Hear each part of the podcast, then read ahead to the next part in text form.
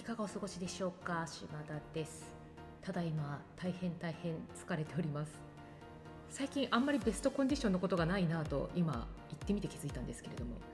実は今この収録をしているのが週末なんですがこの直前と直後それぞれ出張があるというようななかなかハードスケジュールでしかも先週の出張にはかなり大きいプレゼンテーションを控えていたのでここ半月ぐらいずっとなんとなくプレッシャーを感じながら過ごしているっていうようなところから解放はされたものの次の出張もあるっていう気を抜き切っちゃいけないけどでもなんかやりきったぞみたいなこう絶妙なテンション感なんですよね。その先週プレッシャーを感じていたっていうお仕事に関連してラップトップ怖いっていう話を今日したいなと思いますラップトップいわゆるノートパソコン。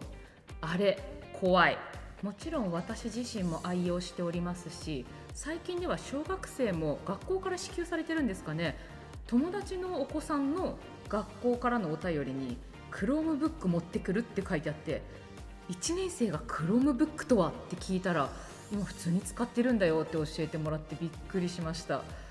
コロナ禍でいろいろとねオンラインで授業するとかそういったことも関係があるのかなと思いつつもすごい時代ですよね。そんなわけでもちろん職場も1人1台持ってるんですよね。そうなるとみんな結構それを手放さないというか誰かがプレゼンテーションをして話をしているっていう時にも自分のパソコンを目の前にこう開いた状態で置いているんですよ。自分が聞き手である時っていうのは確かにノートパソコン開いて目の前に置いてしまっていてただそれで何をやっているかっていうとそのプレゼンターの方がおっしゃったことであこれは大事だなって思うことをメモしたりとかあと英単語が分からなかった時にすぐに検索してみたり触れられている情報についてパパッとインターネットで検索してあこういうことかっていうのをとりあえず掴んだりっていうような感じで基本的にきちんと聞いてる上で使ってただからこそあんまり自分がラップトップをこう開いているっていう状態に対してプレゼンターがどう感じるかっていうことを意識できてきてなかったんですよ。で今回両方になってみてプレゼンター側にも聞き手側にもなってみて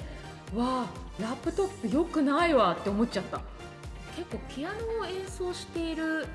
状態でプレゼンテーションすると自分も座ってたりするので目線の高さが同じぐらいになっちゃってもうラップトップに向かってプレゼンテーションしてるみたいな、ね、気持ちになっちゃうんですよね。で中にはもうラップトップ閉じて完全にこっちにフォーカスを向けてくれるっていう方もいてすっごくありがたいなと思ったし私も今後絶対そうしようって思ったんですけど一方でプレゼンター側の目線から嫌な発見もありました。というのはラップトップって基本的に自分に向かってしかディスプレイ見えないから正直何しててもわからないと思うじゃないですか。ただプレゼンターから見ているとですね自分のプレゼンテーションに関係のある使い方でラップトップを触ってるなっていう人とあ今全然関係ない仕事をしていてプレゼン聞いてくれてないなっていう人クリアに分かりました。めちゃくちゃショッキングですよね。でああの人今全然関係ない仕事してる